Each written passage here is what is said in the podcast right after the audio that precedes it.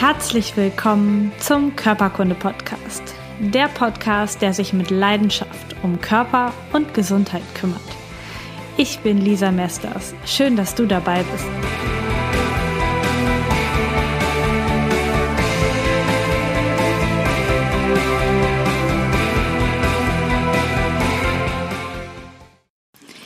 Ja, herzlich willkommen zurück zum Körperkunde Podcast. Heute soll es um die Physiognomie gehen und ich habe das schon im letzten Podcast angekündigt, dass ich da unbedingt mal drüber reden will.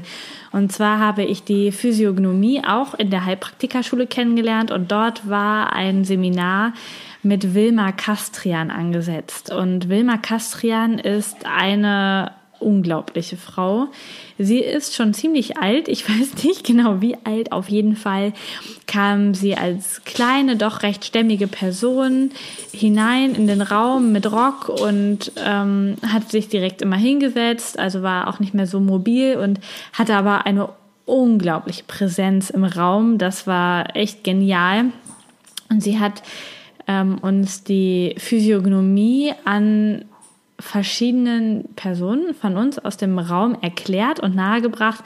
Das war unglaublich schön, das zu machen. Also ich stand auch vorne und sie hat mich auch ähm, in Anführungsstrichen bewertet. Das heißt, sie hat Dinge über mich erzählt, ohne mich vorher zu fragen, die sie nicht hätte wissen können und die sie erkannt hat, einfach durch meine Erscheinung, also durch mein äh, meinen Körperbau, wie ich dort stand, wie meine Gesichtszüge sind, wo Falten sind, wo wie groß die Ohren sind, die Nase sind, das hat sie dadurch als Körpermerkmal erkannt und gedeutet. Und diese verschiedenen, also die Grundlage der Physiognomie, also der Erkennen, das Erkennen von, von einem Gesundheitszustand im Gesicht und am Körper, ähm, hat Karl Huter gelegt. Der hat das damals begründet und nachdem richtete sich auch ihr Unterricht und auch ihr Buch, was sie darüber geschrieben hat. Und es gibt einmal die Pathophysiognomie, das heißt, man erkennt körperliche ähm, Erkrankungen am Gesicht und es gibt die Physio, äh, Psychognomie, Psychophysiognomie. So, das ist die, das Erkennen von psychischen Erkrankungen oder psychischen Merkmalen eher einer Person am Gesicht und am Körper. Und zwar unterscheidet, unterscheidet die Physiognomie drei verschiedene Naturelle, also Menschentypen. Einmal das Ernährungsnaturell, das Bewegungsnaturell und das Empfindungsnaturell. Und vielleicht hast du jetzt gleich schon Bilder im Kopf, wie diese Menschen aussehen könnten. Das ist schon auch so benannt, dass man das schnell wiederfindet. Das Ernährungsnaturell ist sehr ökonomisch ausgerichtet. Also bloß nicht zu viel Bewegung, nur das, was nötig ist. Und ähm, es steht für reale Lebensgenüsse, also wirklich die, ja, die Geschmacks- und ähm, ja, Genüsse des Lebens wirklich wahrzunehmen. Das Ernährungsnaturell fühlt sich zum Beispiel total gut, wenn es ruhig ist, wenn es eine behagliche Atmosphäre ist und ähm, genießt einfach guten Wein, gutes Essen. Also wirklich, ja, ein Genussmensch. Außerdem ist das Ernährungsnaturell wirklich sehr sachlich und lebenspraktisch. Es sammelt gerne und hortet gerne materielle Dinge. Es wäre total gesund für das äh, Ernährungsnaturell, wenn es einen sitzenden Beruf hätte, in einer kleinen Räumlichkeit und in einem kleinen Handlungsrahmen. Es sollte praktisch und ökonomisch vorgehen. Das wäre, wäre gut.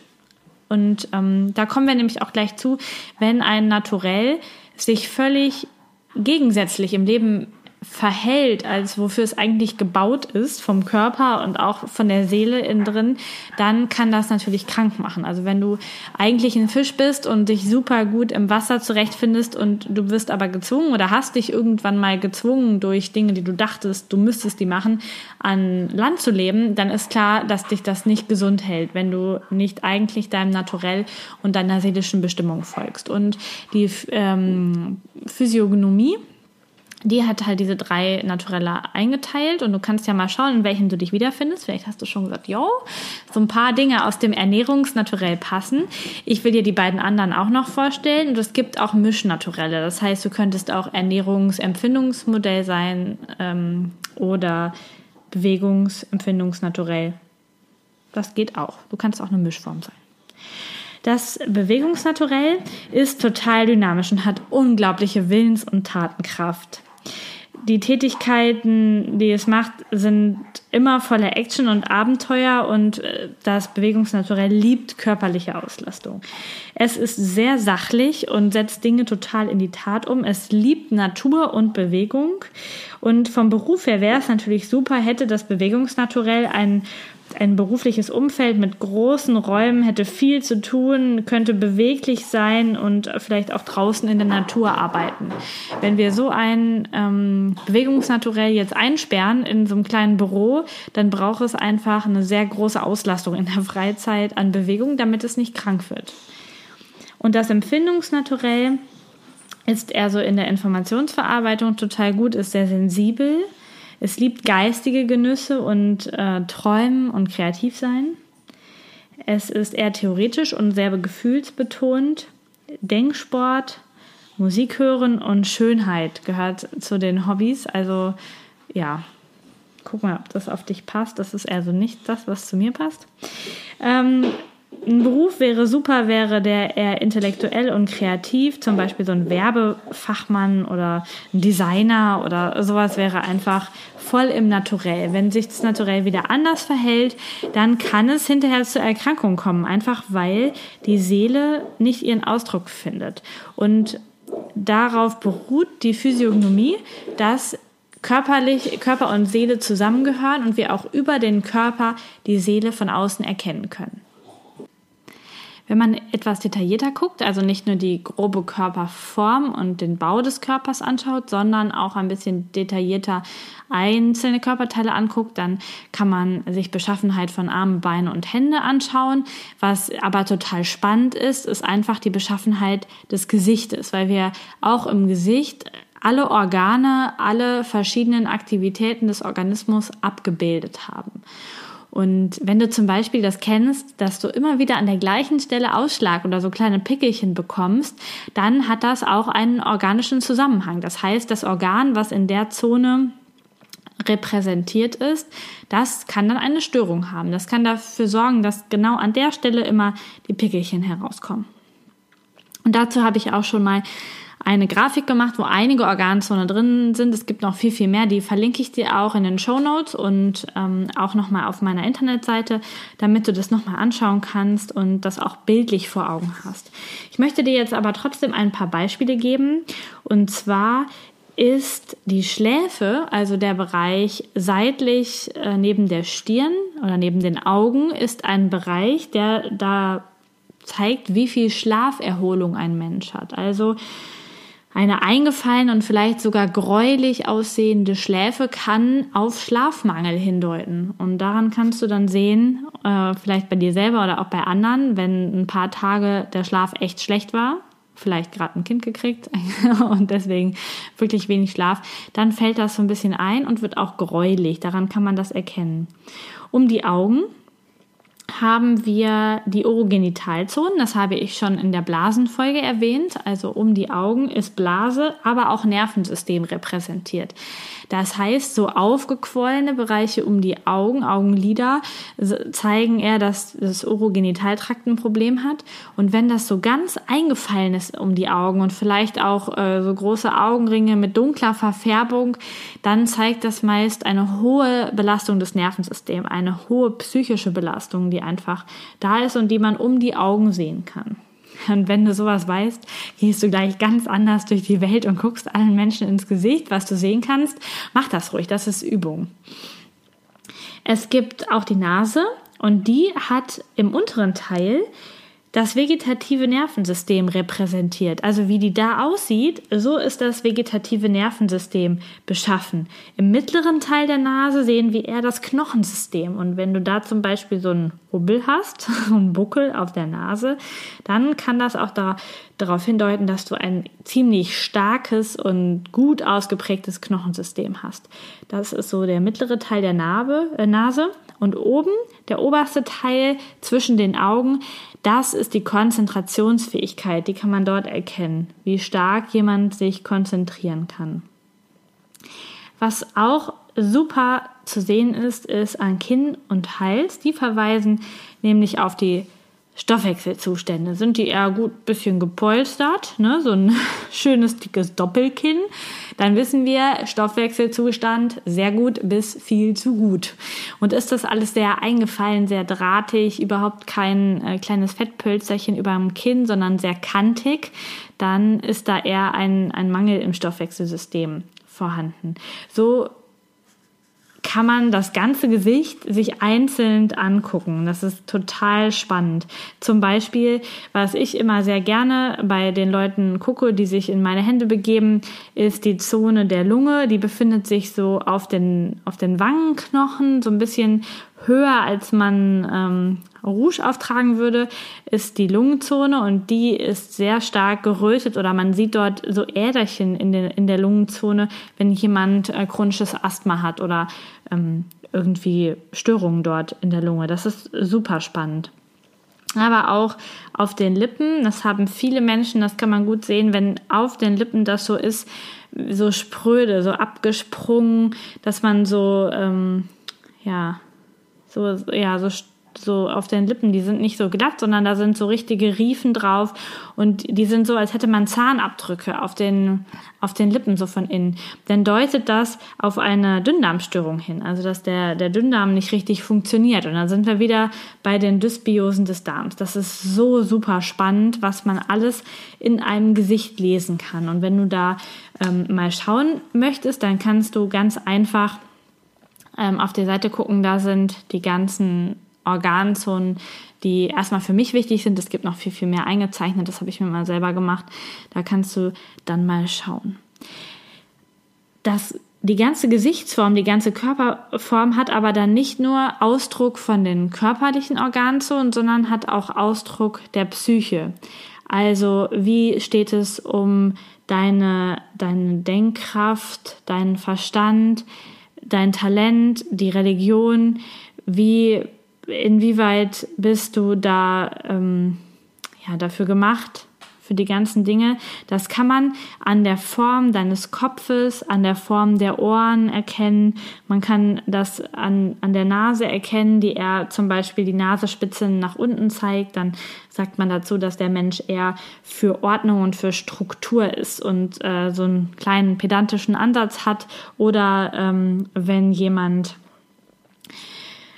ganz volle Lippen hat, dann, ähm, das kennt vielleicht noch jeder, dann ist das, gilt das für Sinnlichkeit, ähm, für Sexualität, für ähm, Empfindungsfreude von Nahrung und Getränken sind äh, volle, pralle Lippen stehen dafür. Das heißt, an diesen, das ist ein unglaublich komplexes Thema, kann man super viel erkennen, wenn man da Film drin ist und sich da gut mit auseinandersetzt. Und die äh, Wilma Kastrian, die wohnt in Hamburg übrigens, ähm, die ist ein, die ist super da drin. Und die hat aber auch gesagt, man braucht mehrere Jahre des Studiums von Menschen um sich herum, bis man das richtig einsetzen kann ich studiere jetzt schon eine Zeit und manchmal springt mir etwas sehr, sehr klar entgegen, manchmal aber auch nicht so.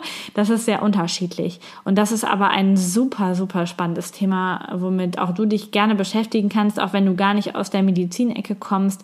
Man kann einfach viel, viel mehr an, an Leuten lesen. Und auch wenn ich ganz oft sage, Mensch, bewegt euch, macht etwas für euren Körper, dann gibt es immer noch die paar Ausnahmen von Menschen, die ein volles Ernährungsempfindungsmodell sind, ähm, naturell sind, nicht Modell, ein Ernährungsempfindungsnaturell sind. Das heißt, die haben nicht viel mit Bewegung am Hut. Und für die wäre eine Meditation, Sitzen, Natur beobachten viel, viel heilsamer als die Bewegungskomponente. Und das ist auch ein Schritt, mit dem man lernen kann oder ich auch gelernt habe, Menschen ein Stück weit so zu akzeptieren, wie sie sind. Es gibt einfach Menschen, die von der Tendenz her eher einen fülligeren Körper haben und es gibt Menschen, die sehr, sehr drahtig und muskulös sind. Was aber wichtig ist, ist, dass die Menschen dann, wenn sie so sind, in ihrer Mitte sind. Wenn nämlich ein seelisches Bewegungsmodell durch äh, falsche andere Lebensweise und einen Beruf in einem engen Büro zu einem körperlich sehr dicken und schweren Menschen mutiert ist, dann ist es nicht gut für seine körperliche und geistige, vor allen Dingen für die geistige Gesundheit, weil die Seele, die eigentlich etwas ganz anderes ausdrücken möchte, das nicht kann durch diese, diesen Körper, ja, diese andere körperliche Erscheinung. Und man kann das schon sehen. Es gibt Menschen, denen steht das so. Wenn man die anschaut, dann hat man eine gute Energie, wenn, wenn die etwas dicker sind und sich etwas ruhiger verhalten. Und die sind auch zufrieden mit sich, die sind glücklich, man merkt, die sind in ihrer Mitte. Dann dürfen die genauso sein. Es gibt aber auch ganz, ganz viele, die durch die Konsumbereitschaft und durch das schlechte Essen in diese übergewichtige Ecke gekommen sind, die aber überhaupt nicht zufrieden sind und wo man auch an den Körperstrukturen und an den an den Formen sieht, die werden für Bewegung gemacht und die machen es einfach nicht. Und dadurch kann natürlich dann auch im Umkehrschluss eine körperliche oder eine psychische Erkrankung entstehen, wenn, wenn so gar nicht erlaubt wird, das zu leben, was die Seele eigentlich möchte. Von daher ist wieder auch so ein Stück weit jetzt an dich die Frage, wo fühlst du dich wohl? Womit fühlst du dich wirklich wohl? Mit welchem Gewicht? Mit welcher Aktivität? Mit welchem Genuss? Was, wo ist deine Mitte? Was ist dein Sinn? Was ist dein, deine seelische Zufriedenheit? Und das ist natürlich eine der größten Fragen, die man stellen kann. Da beschäftigen sich ganz, ganz viele weise, tolle Menschen mit, sich damit zu beschäftigen. Wie komme ich in meine Zufriedenheit und in meine Mitte? Und ich glaube, das hat aber einen ganz, ganz großen Aspekt auch auf unsere Gesundheit. Wenn wir, wenn wir finden, was unsere Mitte ist.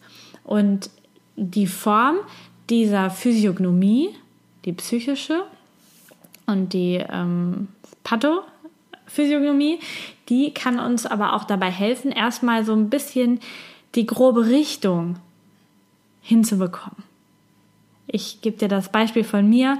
Die Wilma Kastrian hat zu mir gesagt, sie sind dafür gemacht, Menschen etwas beizubringen. Es ist ganz wichtig, dass sie könnten Lehrer sein. Vom Beruf her könnten sie Lehrer sein. Sie können Menschen etwas beibringen. Sie haben Freude daran, Menschen Informationen weiterzugeben.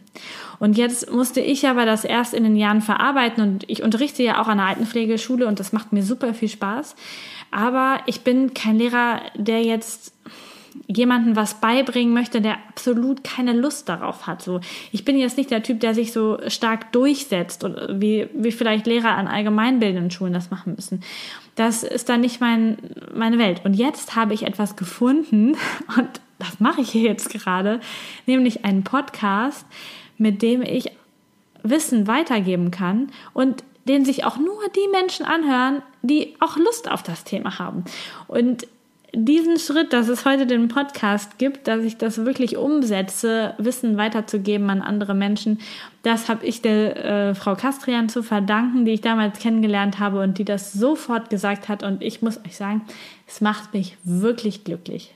Ich muss noch ein bisschen andere Sachen in meinem Leben verändern. Das weiß ich auch. Und der Weg zur, zur eigenen Mitte und zur Zufriedenheit ist bestimmt vor allen Dingen ein Weg. So ein richtiges Ziel, glaube ich, gibt es nicht. Es ist wichtig, dass man schon Spaß auf dem Weg hat.